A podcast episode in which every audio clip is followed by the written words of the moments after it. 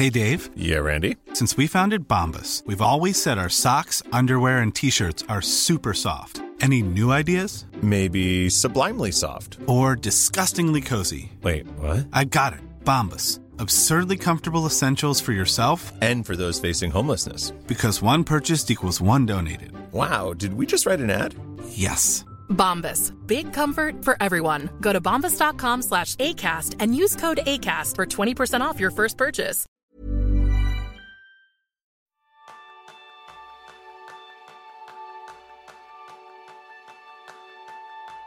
Llega el final del día, te acercas al momento de irte a la cama y es el momento de pensar qué has hecho, qué ha funcionado y, en especial, qué podrías hacer a partir de mañana para mejorar tu día a día. Ese es el tema que vamos a tratar en el capítulo de este mes, donde nos vamos a enfrentar al reto de mejorar cada día haciendo una retrospectiva de nuestra vida. Bienvenidos a un nuevo episodio de Kenso, el podcast donde descubrirás cómo vivir la efectividad para ser más feliz. Soy Raúl Hernández, aprendiz en parar y pensar que quiero cambiar. Yo soy Kiko Gonzalo, aprendiz en dedicar todos los días 30 minutos a algo que me haga mejorar. Y yo soy Rusanos, aprendiz en reservar dos minutos al final de cada jornada para escribir en mis notas. Pues antes de empezar a hacer esta retrospectiva, vamos a hacer retrospectiva del reto pasado, el reto que vimos en el episodio Esto es- esto es un 205. Meta episodio, es como. es un metaepisodio, efectivamente. O sea, estamos en un episodio dentro de un episodio. En ese episodio 205 hablábamos de desconectar para conectar. Y claro, ha pasado todo el verano, unas vacaciones, un momento maravilloso. Así que chicos, Raúl, Jerún, ¿cómo os ha ido el reto? Primero quería dejar una cosa muy claro, que el hecho que durante dos meses hemos republicado estas reseñas de libros del, de Kenzo Círculo, eh, por eso todavía gracias al- al- a, estos miembros de Kenzo Círculo para facilitar esto, ¿no? Pero esto no quiere decir que durante estos dos meses nosotros hemos estado de vacaciones. Bueno, serás tú. A mí sí. me gusta el verano larguito, como decía aquel, ¿eh? A mí me gustan los veranos larguitos, aunque este no lo haya sido ni de broma. Sí, sí, sí, pero no es la realidad, no es la realidad. Hemos estado trabajando igualmente, lo que pasa es que no hemos grabado nuevos episodios de podcast, hemos hecho ot- otras cosas, ¿no? Eh, en mi caso, pues la parte de desconectar, y con todo como anunciaba en, en- en este episodio, era pues esto, de salirme de vacaciones, y en mi caso vacaciones es casi siempre época, en este caso dos semanas, de desconectar, desconexión casi por 100% de mi trabajo, de las, mis obligaciones como mínimo, con una pequeña excepción de, de mantener un poco el ojo a ver si no se está quemando nada. Y en este caso, como fui a, a- a Alemania, habitualmente es reconectar con la naturaleza. Para mí el gran objetivo es esto de dejarme, tal como, es- como dicen los japoneses, ¿no? Eh, bañarme en el bosque. Mm, O sea, te bañaste en la selva negra. en la selva negra en este caso y fue un baño fantástico. eh, Qué fue un baño fantástico. Tenía también plan, planificado de, bueno, tenía planificado escribir mi, mi libreta, he llevado mi libreta y al final en estas dos semanas no he apuntado realmente nada, nada, nada, nada. Simplemente porque, porque no. no. había ocasión, no había... Estaba más en un momento. Yo creo que es esto un poco la idea de, vivir el momento y disfrutar de las vistas, disfrutar de, de la piscina, disfrutar de, de buenas conversaciones, de, de la buena comida, eh, de la cerveza alemana. Este, con todo estoy conectado. No tanto utilizado el espacio para reflexión, ya, he hecho después, eh, cuando he vuelto aquí a casa y estaba trabajando, pues esto, a, a medio gas, porque en agosto, aunque yo siempre tengo grandes planes para hacer muchas cosas, tengo que admitir que siempre me llega la, la, la cruda realidad de, de, de, de vivir en, un, en, una ciudad donde hace 40 grados, que aunque pones el aire acondicionado te baja el ritmo, ¿no? Y por tanto he hecho un mes a, a medio gas en, en, agosto y aquí sí que he tomado algunos momentos para, para pensar en algunos temas más, eh, más profundos. Uh -huh. Amigo Raúl, ¿cómo te fue a ti? Pues eh, muy bien, fíjate que la, la, reflexión que yo hago a toro pasado es que a veces este desconectar para conectar eh, consiste más en hacer espacio que luego se llena de cosas que a lo mejor no eran las que tú habías planificado. Pero el, el hacer ese espacio permite que se llene de cosas diferentes. En mi caso he conectado con, con cosas interesantes. Por un lado conectado con, con mis hijos. Este era mi primer verano de padre divorciado con lo cual pues era un verano que, tenía una parte de reto. Y una de las cosas chulas que ha tenido, pues eso, ha sido estar tres semanas a full con, mis hijos em, y, conectar con ese nuevo modelo de familia, ¿no? Con, con, que la relación ya no es triangular con madre, padre, hijos, sino estar yo solo con ellos y qué tal me he apañado y qué tal nos lo hemos pasado bien y hemos hablado de cosas divertidas y, y ha estado muy chulo, ¿no? Esa sensación de, conexión ha molado un montón. He conectado también con una parte de mí em, que estaba un poquito más, más oculta, llamémoslo el Raúl Fiestero, si queréis. Eh, no solo por la parte de, pues, eh, hacer alguna fiesta o pulirme el sonorama, ¿no? Cinco días seguidos yendo de conciertos y, y no sé qué, y calimocho arriba para abajo, tal. Eh, pero también con, rutinas diferentes, con irse a un concierto uno solo, y que no pasa nada, o irse tres días a una casa rural y estar solo y darte una vuelta por una, mm, pues eso, hacer senderismo y esa parte de conectar con, con nuevas rutinas que forman parte de la nueva realidad, ¿no? de la nueva normalidad, pues también ha sido, ha sido chulo. Y luego he conectado también em, con una parte de emociones, miedos, em, inquietudes, que quizás durante unos meses pues han estado un poquito metidos debajo de la alfombra, ¿no? Como en plan, mira, ahora no, no puedo ocuparme de esto, no, no está el horno para bollos. Y sí la sensación de irlas dejando salir poco a poco, ¿no? A nivel profesional, a nivel futuro, a nivel... Bueno, pues el, ir empezando a, ah, venga, meter el dedito en ese agua que a lo mejor no está tan templada como te gustaría, pero venga, hay que irle metiendo el, el pie, ¿no?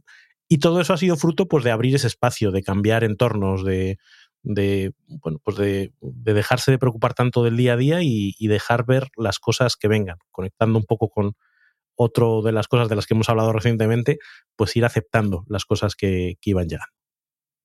En mi caso, y lo primero voy a hacer una rectificación porque he dicho que era el capítulo 205 y no, es el capítulo 209 donde hablábamos de desconectar para volver a conectar lo primero que hice fue una limpieza digital y física de mi vida, aprovechando que, como vosotros sabéis, eh, estoy en plena reforma, me voy a otra casa, o sea, para variar. este es el, arco argumental de esta temporada, va a ser la mudanza de Kike. a lo mejor, a lo mejor, a lo mejor puede que haya también sorpresas y demás, pero sí, en principio, en principio sí. Eh, ¿Por qué? Porque vamos a hacer un curso especializado en cómo ser efectivo cuando estás de reformas y mudanzas, ¿vale? O sea, que, la gente lo sepa. Y me pasó una cosa curiosa. Revisando me había dado cuenta que el haber hecho tantas mudanzas en mi vida me hacen que llevo una mochila bastante ligera en general. Y aún así me sobraban cosas. Eh, busqué que todas esas cosas fueran para, otras personas que, bueno, pues que lo pudieran apreciar o que lo pudieran necesitar y eso ya me, llenó bastante. Y lo curioso, al contrario que lo, lo, que dice la ley de nuestro amigo Parkinson de que toda tarea se llena tanto como el tiempo disponible para realizarla, es que me he dado cuenta de un disfrute máximo que es el dejar hueco y que no se llene. O sea, he empezado a vender cosas, por ejemplo, algunas en Wallapop, y la casa se queda vacía, pero a mí ese vacío me llena mucho más. Entonces, estoy empezando a conectar con quedarme todavía con aún menos cosas, y fijaos que ya tenía pocas, pues aún con menos, pero que me llenen mucho más y las disfrute. También ha sido un momento en el que me he quedado de guardián de Madrid. O sea, no os preocupéis, yo he sido el que ha puesto el termostato del calor y del frío, sobre todo el del calor en julio, o sea, culpa mía. Y me ha ayudado mucho porque Gadea, que es la perrita que tenemos de la 11, pues ya se, se marcha y empieza su entrenamiento como futura perra guía. Entonces eso también nos ha ayudado mucho a este tiempo libre, estar juntos, conocernos mejor. Ella me ha mordido más la mano, me ha pegado más lametones, yo la he achuchado más, la he tirado ahí de las orejas, nos lo hemos pasado. Bueno, ha sido una convivencia, una convivencia muy sana. Fuera de todo ello, eh, creo que en una cosa sí me he confundido, y es que ha sido la primera vez que he partido vacaciones. Y eso no me ha ayudado tanto como yo hubiera deseado a desconectar. Creo que estuve primero una semana por Asturias y luego otros días por el Bierzo. Y, creo que es mejor si hubiera tenido un poquito más de tiempo porque hubiera podido desconectar y recargar más pilas. Aún así, con unas ganas tremendas y creo que este ha sido uno de los mejores retos, por lo menos a nivel personal, de haber sacado provecho de él. O sea que importante, importante. Pues qué buena retrospectiva Qué buena hemos hecho del reto. ¿verdad? que acabamos de hacer. Eh, una cosa, una cosa, una cosa, que no falte, que no falte. Vamos a pediros vuestra ayuda. Porque en Kenso queremos hacer una retrospectiva y aunque lo vamos a repetir al final, creo que también es bueno que os lo comentemos al principio y os vamos a pedir un poco de ayuda. Vamos a lanzaros una pequeña encuesta y sabéis que en Kenso a nosotros nos encanta que vosotros seáis, por así decirlo, los protagonistas de, este podcast y daros tanta voz como sea posible. Y es por ello que queremos lanzar una encuesta en la que nos encantaría que tú participaras y nos dijeras, bueno, respondiendo simplemente a dos preguntas, ¿qué es aquella sección que más te gusta del podcast? Si la parte de las entrevistas, si la parte de las píldoras, si la parte de las reseñas de los libros o la de los retos. Y luego una pregunta abierta de cómo podemos mejorar, porque ahí está la esencia de una retrospectiva, de una buena retrospectiva, y es el evaluarnos de manera constante pensando que siempre podemos mejorar, aunque sea un poquito en algo. Entonces, para eso vamos a pedir vuestra ayuda. No hace falta que vayas ahora mismo. Si quieres ir ya, pues le das al pause, pausas un momentito y vas y lo rellenas. Si no, pues al final del episodio vas a poder encontrar el enlace en las notas. Jerún, ¿en qué enlace se van a poder acceder a, esta, a este cuestionario? Muy fácil. La, la dirección es kensu.es barra cuestionario. Joder, cómo nos partimos el pecho y la mente. En pensando en, en, en direcciones eh, sofisticados. Maravilloso, Sí, sí. entonces. Pues También encuentras el enlace en las notas del programa. Si desde tu propio reproductor de podcast, seguramente ya encuentras aquí el enlace. Y cuando pensábamos por qué hacer este reto, una de las cosas que nos ha venido mucho tiempo a la cabeza es que cuando hemos mejorado, o en aquellos momentos que habíamos identificado que hemos mejorado en nuestra vida, era porque habíamos mirado hacia atrás, habíamos visto de dónde veníamos y habíamos sido capaces de unir todos aquellos puntos que nos habían ya traído hasta aquí. Pues ya sea desde, por ejemplo, el podcast o los talleres o en aquellos momentos a nivel personal en el que hemos sido valientes, hemos dado un salto de fe y estamos en un lugar mejor, incluso cuando parecía que aquello nos iba a costar un poco. Mirando hacia atrás, ya sea en el día a día, en la semana, en el mes, en el año, todo el tiempo que tú quieras, es desde donde mejor podemos conectar esos puntos que nos ayuden a saber de dónde venimos para decidir hacia dónde vamos y en especial cómo vamos. Así que por eso nos vamos a dedicar a trabajar este mes en el reto de la retrospectiva. Así que vamos a por ello. Sí, a mí, hay una parte que me gusta, que es que a veces las evaluaciones en, el ámbito escolar se hacen al final del curso.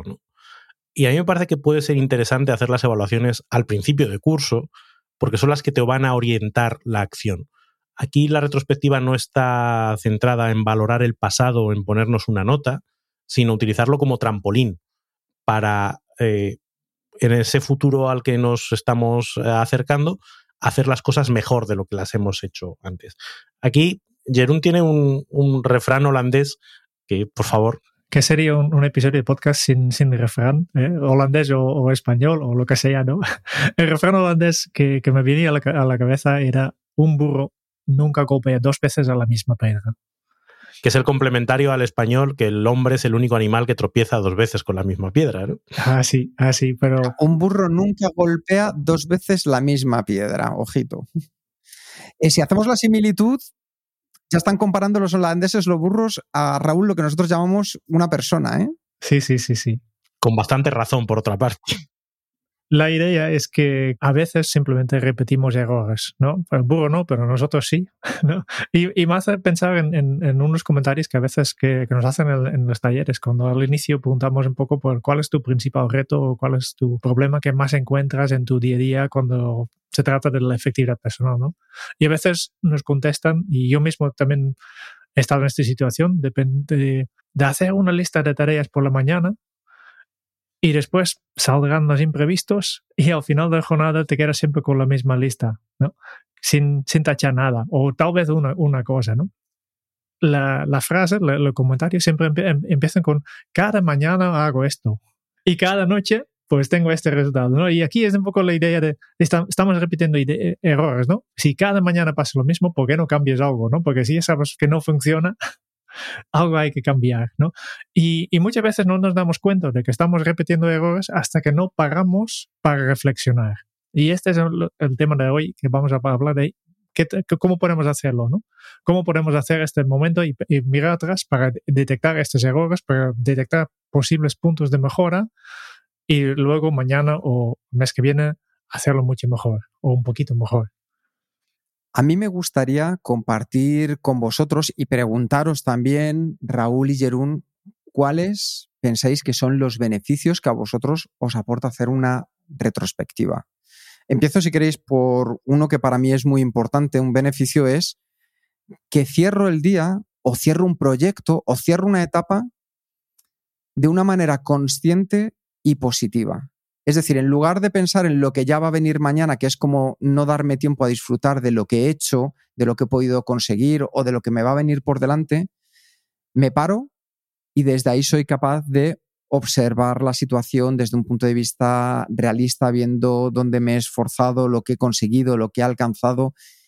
Y oye, eso me hace sentir bien para poder continuar con ese hábito. Y desde luego, yo tengo que decir que no es lo mismo irse a la cama con una buena sensación del trabajo hecho, que no significa haber avanzado pues, un 90% de un proyecto, no, no, pero es el sentirse con esa satisfacción propia de un esfuerzo reconocido, que irse a dormir sin haber pensado un poco cómo ha ido tu vida.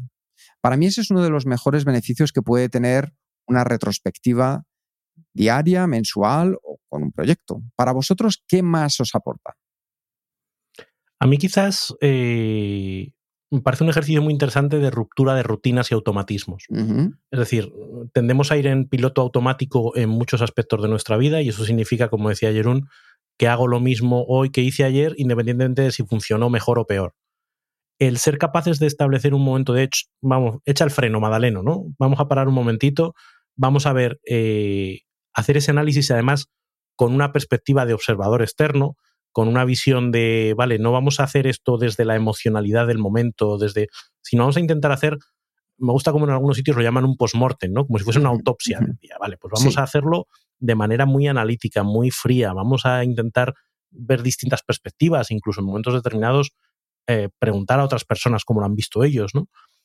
Eh, nos ayuda precisamente a, a tener más capacidad y más margen de maniobra para hacer cosas distintas. Porque si no echamos ese freno, si no paramos un momentito y analizamos con esa visión un poco crítica, es muy fácil deslizarse por esa rutina y convertirnos en, ese humano que siempre tropieza con la misma piedra, pero es que ni siquiera se ha parado a pensar por qué se tropezó la primera vez me identifique mucho con esto. Yo, yo soy una persona muy de rutinas, pero mucho. Y seguramente hay más, más personas con perfil azul que saben esto de primero lo que hacemos, proyecto, pues vamos a crear ya la, la rutina, la, la, estructura para hacerlo, ¿no? Y una retrospectiva básicamente es una, una forma rutinaria para salir de la rutina.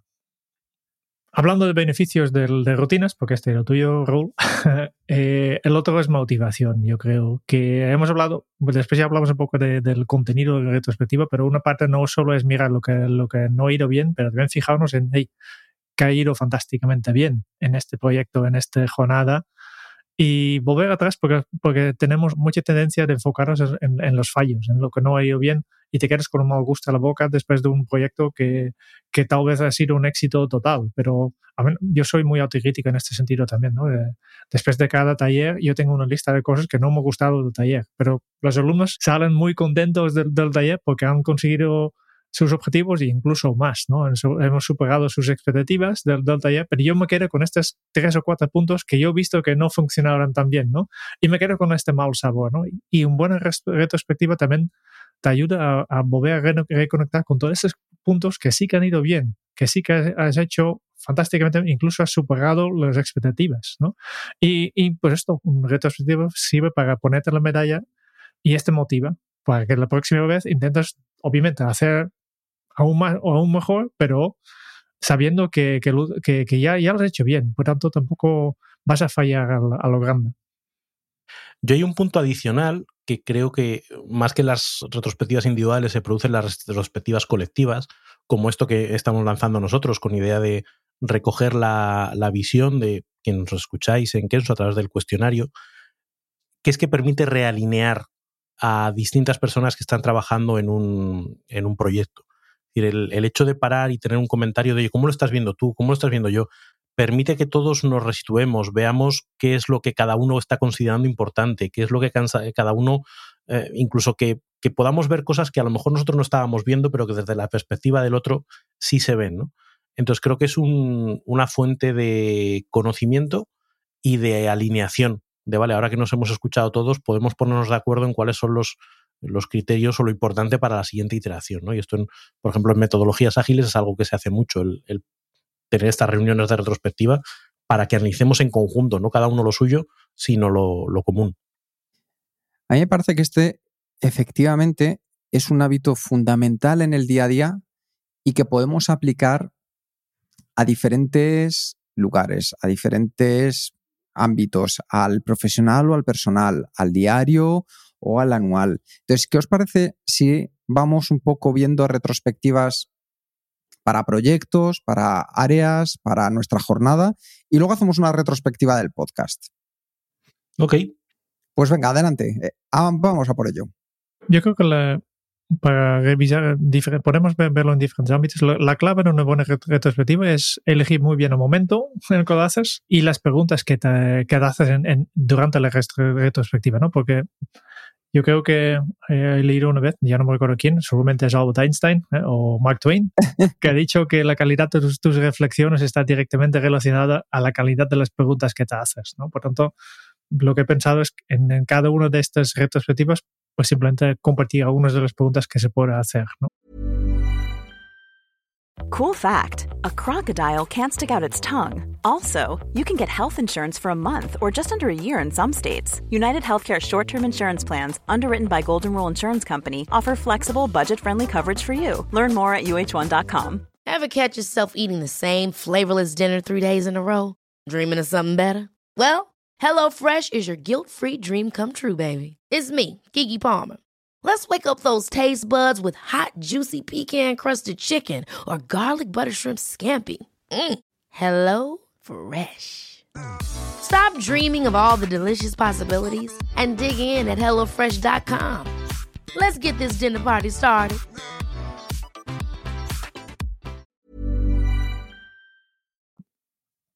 Eh, empezando con la, la, retrospectiva de proyectos, y para esto ya, ya si te interesa el tema, directamente para empezar ya referirme al vídeo que hemos colgado ya hace un tiempo en, en, nuestro canal de YouTube, que se llama El Poder de la Retrospectiva Personal. Hablo de, de proyectos personales, pero aquí es, es, la retrospectiva clásica, porque el, el, la retrospectiva yo creo que se ha, se ha hecho famoso gracias a las metodologías ágiles y aquí en metodologías ágiles siempre estás hablando de proyectos, o una implementación de una funcionalidad en una, una aplicación ¿no? o una reorganización de una, un departamento en una empresa. ¿no? Y las tres preguntas que aquí van de, maravilla es, primero, ¿qué funcionó especialmente bien en el proyecto? Por tanto, primero nos metemos, nos colgamos la, la medalla. Después, ¿qué aspectos no funcionaron? Y finalmente, ¿qué podemos hacer diferente en el próximo proyecto? La idea es, es realmente fijar acciones concretas de, lo que hemos aprendido, de lo que ha ido bien y lo que ha no, no también. La próxima vez que tenemos este, este mismo proyecto, que puede ser en, en nuestro caso un taller que, impartimos, que puede ser en un episodio de podcast incluso, de pensar, hey, ¿qué podemos hacer diferente? ¿Cómo podemos hacerlo mejor? Aquí hay dos elementos que a mí me gustaría resaltar de estas preguntas. Una engancha con lo que decías antes, Jerún, de que centrarnos en los que ha funcionado especialmente bien no es solo por una cuestión de palmadita en la espalda o medalla o una sensación positiva, sino que es que son cosas sobre las que construir la próxima vez. Es decir, no, no es que hayan funcionado bien, qué casualidad, sino que tenemos que llevarnos eso en nuestra mochila y trasladarlo a los siguientes proyectos, ¿vale? como, como fortaleza. Y luego esa parte de qué podemos hacer diferente, me gusta eh, que está enunciado en primera persona. Es decir, hablando de lo que siempre trasladamos, de la importancia de la zona de control, zona de influencia, zona de adaptación, siempre llevarlo al terreno de lo que podemos hacer nosotros. Pues claro, si lo que sacamos en términos de lo que funcionó bien o funcionó mal es cómo se comportaron otros o lo que hicieron otros, perdemos capacidad de acción. pero tenemos que ser capaces de llevarlo a qué puedo hacer yo en esa situación. Y hay cosas de las que tenemos, como digo, mucha capacidad de actuación, que sería nuestra zona de control, esto lo voy a hacer así o así dado. Y hay otras cosas que a lo mejor dependen de otros, pero nosotros sí también podemos establecer eh, planes B, podemos eh, tomar medidas eh, preventivas, podemos ver cómo podemos influir en cómo esas otras personas se comportan, pero siempre tiene que ser en primera persona, porque si trasladamos la responsabilidad a los demás, nos estamos haciendo más víctimas que, pues artífices de nuestras propias decisiones.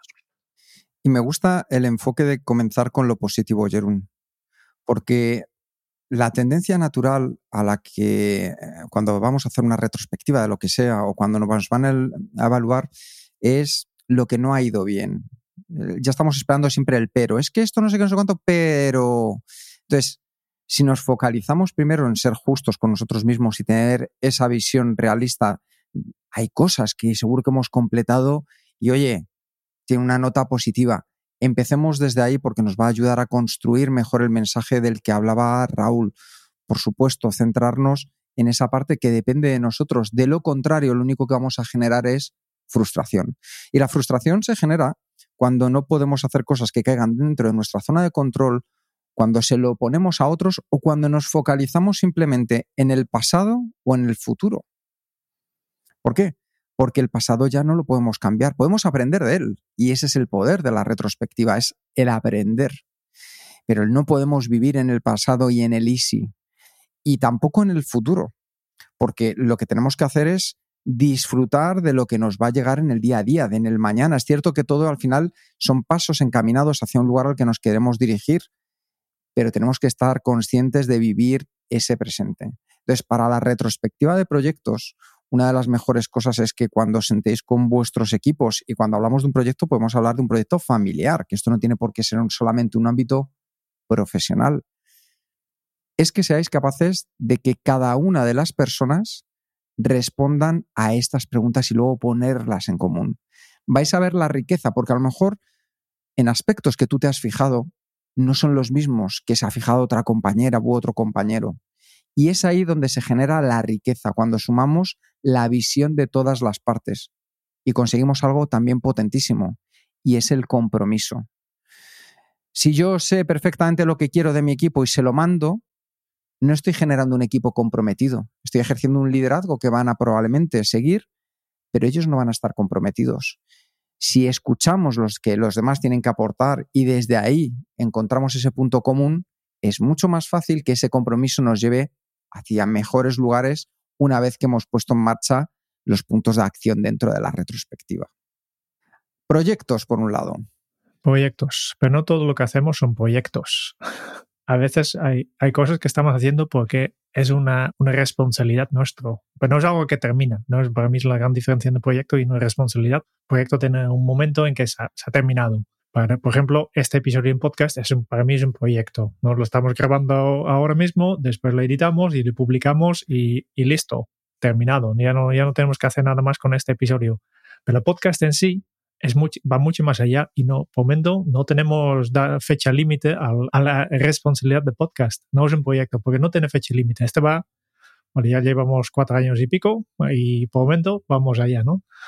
Y claro, como no hay un punto final, no quiere decir que no, no hay un, no podemos hacer retrospectiva, podemos hacer retrospectiva en, momentos puntuales de esta área. Y es lo mismo de cómo va tu, negocio, cómo va tu relación con tu pareja, cómo, va, cómo van tus finanzas, por ejemplo, que son cosas que no terminan nunca y como no hay fecha final, pues, pues esto no quiere decir que, que no puedes hacer una retrospectiva. Y en el sentido de cómo hacer esta retrospectiva de un área de responsabilidad, pues lo primero que me venía a la cabeza es un episodio que hemos hecho recientemente. Salió justo con las festividades de San Juan. El episodio se llama Deja paso a lo nuevo. Y aquí hemos hablado de, una técnica de retrospectiva que me gusta mucho, que se llama la, técnica de estrella de mar.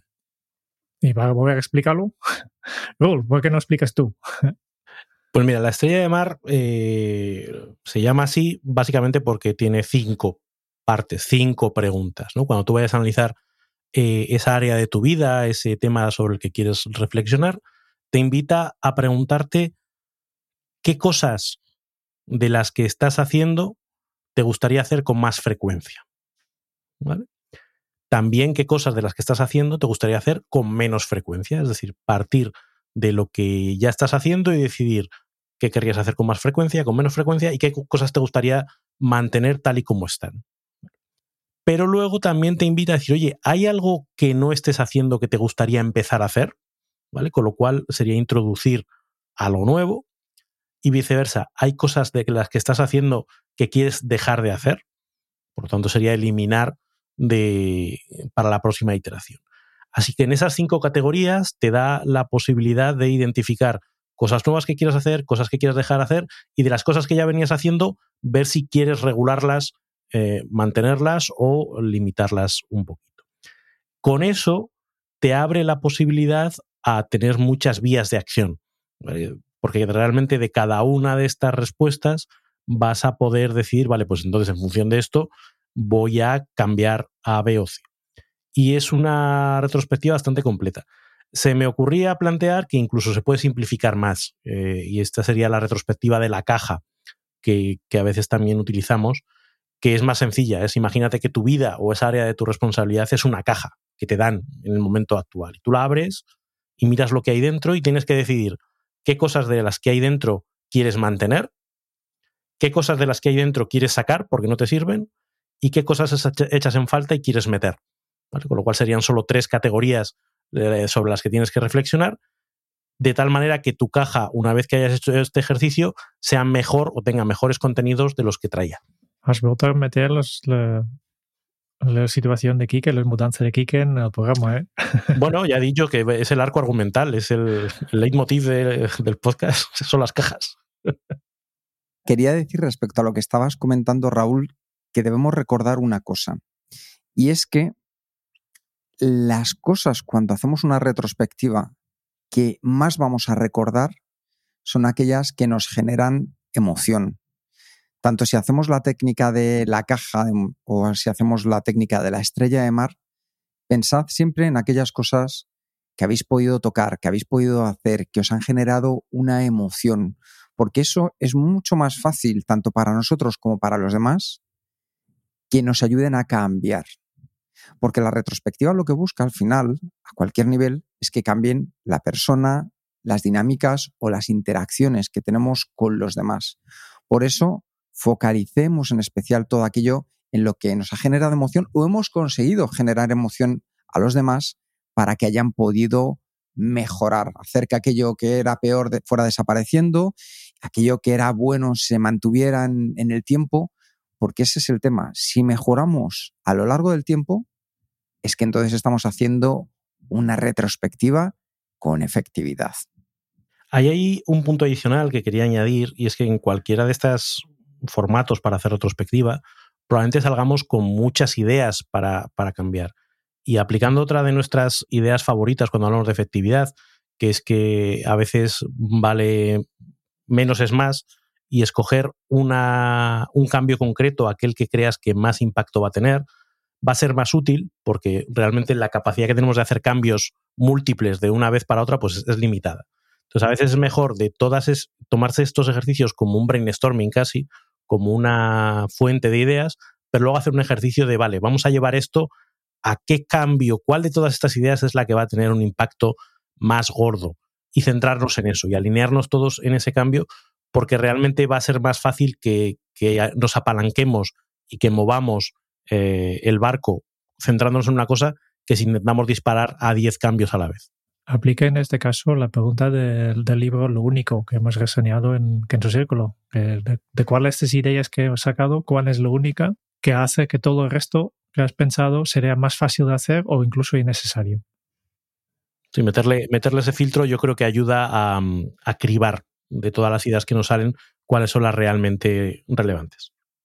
Hay un punto que me gustaría incorporar aquí, que es el pensar cuando hacemos retrospectivas con otros. Porque hemos hablado de proyectos, pero los proyectos pueden ser individuales. Hemos hablado de áreas de responsabilidad, que también la mayoría de ellas son individuales. Y es cuando estamos en aquellas retrospectivas donde ya involucramos a otras personas, cómo la podemos llevar. Y para eso, simplemente cinco puntos que, podemos seguir. El primero es establecer el objetivo de, de esa reunión que vamos a mantener, el ser capaces de definir el objetivo de esa retrospectiva que estamos llevando con el equipo, porque eso nos ayuda a centrarnos. Es decir, cuando establecemos una meta común, nos estamos asegurando de que todos estamos trabajando con un mismo propósito. Y al final, el ser sinceros, el poner las cosas encima de la mesa, ese ambiente necesario es la parte esencial para poder lanzar una retrospectiva de equipo. De hecho, Raúl, tú que has trabajado con muchas retrospectivas como ex consultor de una Big Four, ¿cómo conseguíais generar ese ambiente al principio para poder establecer un objetivo claro a la hora de una reunión? Hay una cosa que me parece muy importante es eh, que en vez de que el, lo que se suele llamar el hypo, ¿no? Eh, como de hipopótamo, que es la opinión de la persona eh, mejor pagada. en vez de que el jefe llegue y diga, mira, el objetivo de esta reunión es esta, que el planteamiento sea más exponer una inquietud. Oye, me gustaría que expusiésemos este ejercicio de, retrospectiva con el objetivo de papá, aprender. Y ahí que la persona de mayor poder dé un pasito atrás que sea probablemente la última persona a intervenir, que escuche más que hable, eh, que se encargue además de ayudar que todas las personas involucradas puedan, eh, puedan ofrecer su, punto de vista. Y ahí a veces suele ayudar, dependiendo de la cultura, del equipo, etcétera, etcétera, que, esa, mm, esa exposición de ideas se haga de manera anónima y, de manera no secuencial. Porque claro, si empieza hablando uno eh, y marca un poco el tono de la conversación, pues igual te va a resultar difícil exponer otra idea. Sin embargo, si das cinco minutos para que todo el mundo escriba en posits eh, sus ideas y luego se ponen en común, bueno, pues ya todo el mundo ha tenido la oportunidad de plantear sus opiniones no sesgadas. Pero yo creo que ahí el, punto principal es establecer una inquietud honesta. Eh, oye, mm, tengo la sensación de que este proyecto podría haber ido mejor. Ah, me gustaría que hiciésemos un análisis entre todos, quiero tener todos los puntos de vista y cuando la gente dé sus opiniones, pues se acepten y se respeten, ¿no? No sea un, no, pero eso es una tontería, no, por ahí no, eso, eso no es un problema. Bueno, pues vale, pues gracias, ya no digo más. Esto lo recuerdo que lo cuento muchas veces en los talleres que hacemos para empresas, Raúl, aquella vez que con un jefe entramos y dijo, hoy quiero hacer un brainstorming a mi estilo, rapidito y sin decir tonterías. Perfecto, pues oye, dime qué quieres que te diga y acabamos antes. Eso es, eso es. Efectivamente, como dice Raúl, ahí vamos viendo cómo se une el primer punto, que es el establecer el objetivo de esta retrospectiva en equipo, con el segundo, que es la capacidad que tenemos de recopilar los comentarios de las personas que participan. Las preguntas que hemos hecho antes de qué funcionó especialmente bien, qué aspectos no, o qué podemos hacer de manera diferente, eso ya podemos incluirlo aquí y como muy bien decía Raúl, el detalle es fundamental, ser honestos. Es decir, no es lo que a mí me gustaría que dijeran, es lo que están diciendo, que es muy diferente. Un punto importante que Raúl ya antes ha mencionado, este de recopilar comentarios, Raúl ha dicho, lo mejor es que cada uno lo hace de forma individual. La típica brainstorming con alguien delante de la pizarra y dice, vale, pues ¿quién tiene una buena idea? Este no funciona. La ciencia ya hace 60 años ha, demostrado que este no funciona. Lo que funciona es cada uno por su propia cuenta en un espacio íntimo, incluso antes de la reunión. Este se puede hacer ya antes, ¿no? Puedes venir preparado, porque cuando vienen las buenas ideas, nunca cuando estás aquí pensando, necesito una solución, no, vienen en, la ducha, ¿no? Por tanto, cuando adelantas esta fase de, generar las ideas, al momento incluso antes de la reunión, o reservar la primera parte de la reunión para, justo para esto, entonces tendrás mucha más variedad en, ideas y más calidad incluso, ¿no? Pero cuando vamos a hacerlo todo en, público, eh, ya sabes, la, típica regla del brainstorming clásico es que no juzgues a, las ideas, pero tú mismo no puedes dejar de pensar, uy, lo que acaba de decir este compañero es una tontería. Y cuando tú estás pensando esto, directamente viene la otra parte, es que sí, sí, yo tengo idea, pero ¿qué van a pensar los demás? ¿no? Aunque hemos dicho que no se juzguen, pero ya sabemos que este no es posible. Siempre hay, opiniones aquí y me van a, juzgar por lo, que yo estoy diciendo. Por tanto, vigilo mucho lo que digo. Y, pero es cuando, cuando está anónimo, por ejemplo con post-it, no, no tengo manera de, deducir de, quién ha contribuido a esta idea, entonces me siento seguro. ¿no? Incluso hay herramientas digitales que permiten hacer esto. De, forma anónimo, compartir tus ideas y después la pata más importante es lo que viene ahora es poner, poner ponernos de acuerdo en, analizar todas estas ideas y mirar cómo, qué, tenemos en común, dónde están los diferentes puntos. Me gusta mucho esto que estabas comentando, Jerún, porque en el fondo es la parte para mí esencial, que es cuando pasamos a ese tercer paso que es el de descubrir la información, por así decirlo. Y es poner todo lo que se ha dicho encima de la mesa y volvemos al comienzo de lo que veíamos en este capítulo, es cómo soy capaz de unir todas esas piezas para que compongan un puzzle con sentido. Es decir, no es lo que yo quiero, no es lo que otra persona quiere, sino el puzzle conjunto de este equipo que estamos realizando una retrospectiva. Cada uno ha levantado sus cartas y ahora vamos a ponerlas en común. Y el ser capaces de identificar patrones, tendencias, eso nos ayuda a entender el poder de la retrospectiva y saber hacia dónde nos tenemos que dirigir. Y ahí es donde ya nos vamos hacia el penúltimo de los puntos, que es el cuarto, y es decidir aquellas acciones a las que nos vamos a comprometer. ¿Por qué? Porque ya lo hemos hecho como equipo. Ya no es un ordeno y mando, sino que de la información que hemos sacado hemos unido, las hemos unido, y eso nos va a llevar hacia un lugar y para ir hacia ese lugar hay que ponerse en marcha. Ya sabéis, algo que repetimos mucho en Kenso, que hay que pasar a la acción. Por eso en cada episodio os damos también un plan de acción para que podáis poner en práctica lo que habéis escuchado en el capítulo.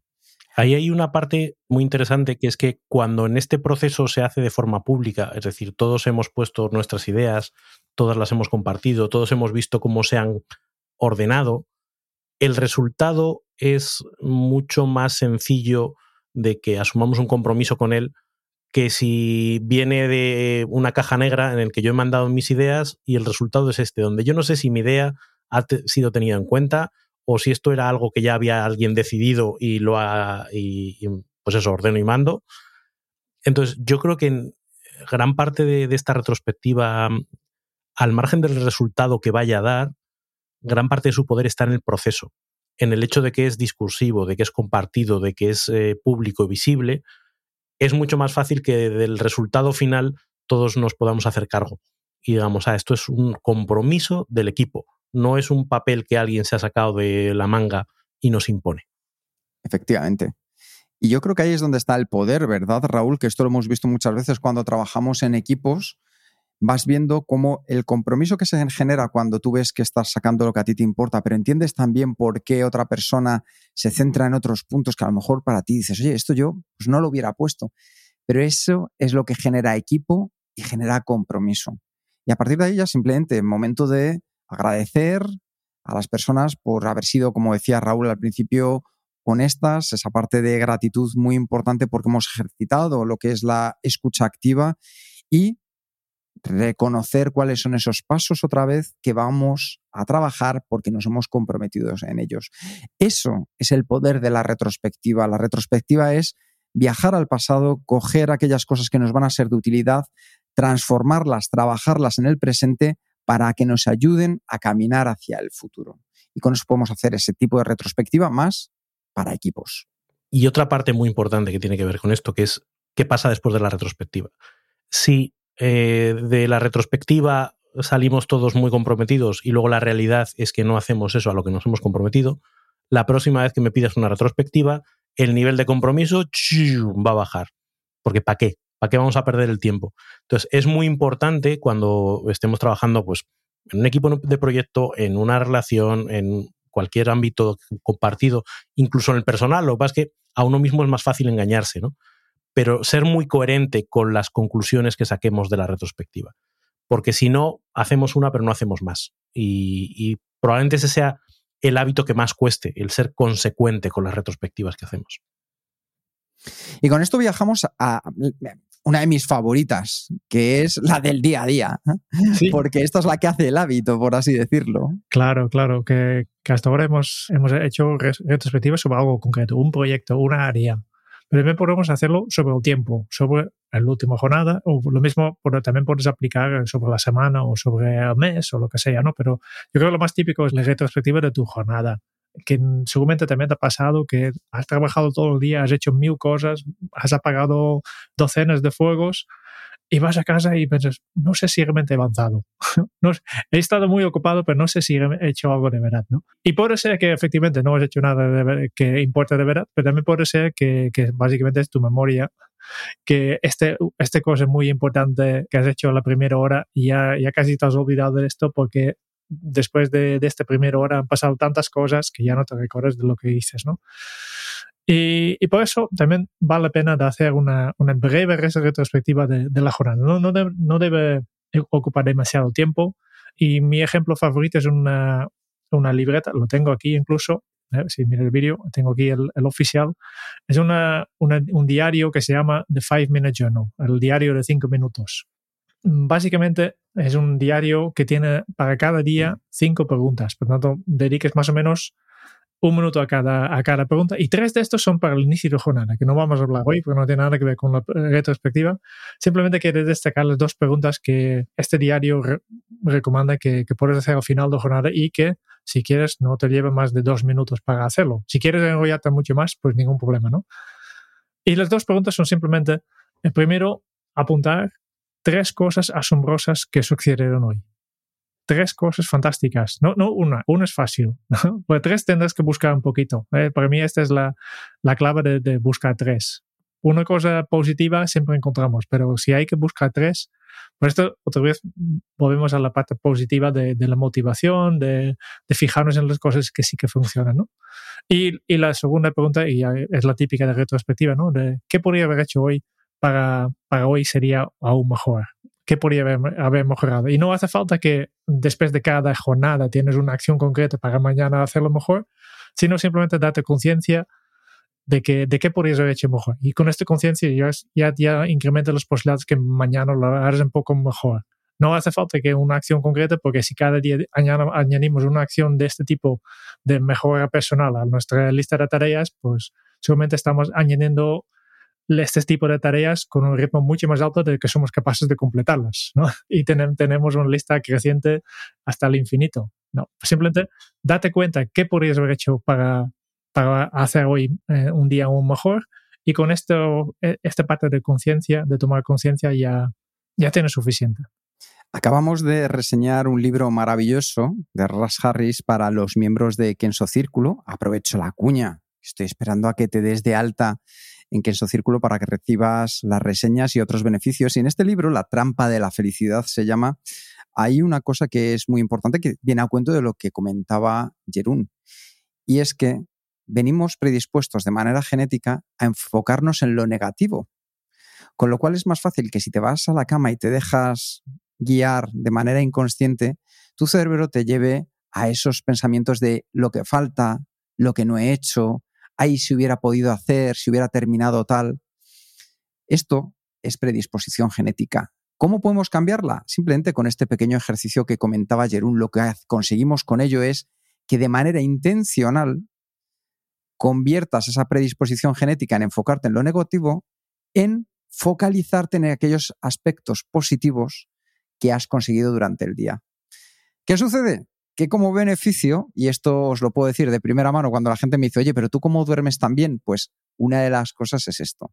No es lo mismo irte con una idea, con un run run en la cabeza negativo, que a lo mejor de repente luego te despiertas a las tres y media de la mañana con eso en la cabeza, a que te vayas a dormir con esa sensación positiva del trabajo. Ahí, para eso lo hacemos. Esa es la base científica que hay detrás de este hábito que queremos que puedas generar tú también en tu día a día. Y vamos a ir eh, terminando, ¿no? Porque yo creo que hemos dado una vuelta a, distintas formas de enfocar esas retrospectivas y ese mirar hacia atrás para coger impulso y para, para cambiar cosas hacia adelante. Y nos gustaría centrarnos en esa visión que, que queremos tener nosotros respecto al podcast eh, y contar, como decíamos, con vuestra visión, porque nosotros podemos hacer nuestra retrospectiva entre los tres, pero al final no deja de ser una visión muy centrada en nuestro propio ombligo. Y como decía Kike, aquí los protagonistas sois vosotros, eres tú que nos escucha, y queremos que esta temporada que empieza ahora, este podcast sea aún mejor. Así que, como decíamos antes, hemos preparado un cuestionario al que podéis acceder y os agradecemos mucho que lo hagáis en kenso.es barra cuestionario y allí nos podéis ayudar con vuestra visión, sobre todo de qué cosas creéis que podemos hacer distintas y de qué cosas os gustan ya de las que hacemos para que nos ayude a guiarnos en los próximos meses. Hombre, porque nosotros también pensamos que podemos seguir mejorando y que este podcast te puede aportar nuevas cosas, mejores cosas, cosas que de verdad sean de tu utilidad. Nosotros esto, para ser muy honestos, lo hacemos por y para ti. Así que si tú nos das esa pequeña pista que nos ayude, van a ser dos minutitos de tu tiempo y nos van a ayudar muchísimo a que esta temporada sea una temporada aún mejor que las anteriores. Y en un mes, ¿qué es lo que vamos a hacer? Miramos los resultados de este cuestionario y miramos también cómo hemos hecho nosotros nuestras retrospectivas, ¿no? Porque como oyente puedes hacer lo mismo, ¿no? Hemos dejado una plantilla, unas plantillas en un plan de acción que puedes descargar, encuentras el enlace en las notas del programa, que para que tú puedas aplicar todo este material que hemos tratado en este episodio, pues te puedes aplicar a tus proyectos, a tus áreas, a, a tus jornadas, a tu equipo, ¿no? Aquí tienes toda la información. Y a cambio, eh, pues esto, este es nuestro regalo para ti, a cambio de, ayudarnos a mejorar el podcast. Es broma porque ya sabrás que cada episodio que, publicamos siempre hay un, plan de acción eh, que, puedes descargar. En total, nosotros vamos a hacer retrospectivas, no solo del podcast, sino también de otras cosas. En un mes volvemos, hablamos de los resultados de esta encuesta mm, sobre el podcast Francos y honestos, como decía Raúl, ¿eh? os lo vamos a contar lo que nos digáis, como si nos decís, a ver si dejáis ya el podcast de una vez. Y vamos también a explicar nuestras propias experiencias haciendo retrospectivas de diferentes cosas. Pues plan de acción, Jerún, porque consumir información con acción es lo que nos lleva a ser efectivos. Así que, ¿qué van a encontrar los oyentes en el plan de acción de este mes? Pues además del enlace al cuestionario, preguntas de retrospectiva, un plantilla para hacer un, retrospectiva en un proyecto, una plantilla para hacer, o dos plantillas incluso, para hacer una retrospectiva de las áreas de responsabilidad, la lista de orden de hacer retrospectivas en equipo y una hoja para hacer la retrospectiva de la jornada. Wow. Y todo esto simplemente porque eres tan maja, tan majo que nos estás aquí escuchando. O sea que, ¿cómo te queremos? Muy bien, pues yo creo que nos vamos a ver dentro de un mes. Vamos a ver cómo han funcionado estas retrospectivas a las que nosotros también nos vamos a comprometer. Las compartiremos desde luego, como decía ayer, los resultados con vosotros. Muchas gracias por escuchar el podcast de Kenso. Si te ha gustado, te agradeceríamos que te suscribas al podcast, lo compartas en tus redes sociales o dejes tu reseña de 5 estrellas para ayudarnos a llegar a más oyentes.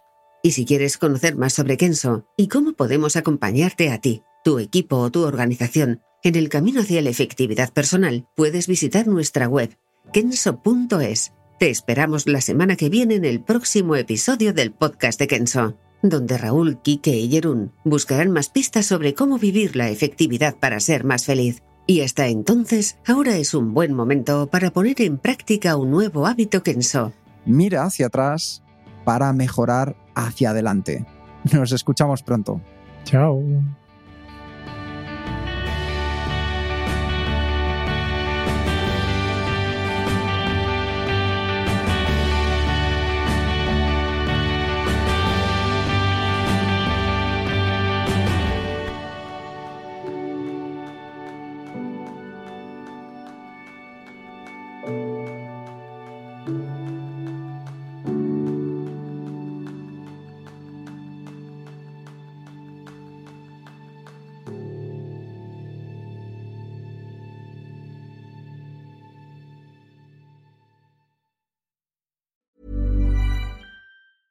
Ever catch yourself eating the same flavorless dinner three days in a row?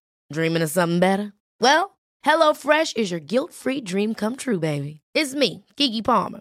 Let's wake up those taste buds with hot, juicy pecan-crusted chicken or garlic butter shrimp scampi. Mm. Hello Fresh. Stop dreaming of all the delicious possibilities and dig in at HelloFresh.com. Let's get this dinner party started.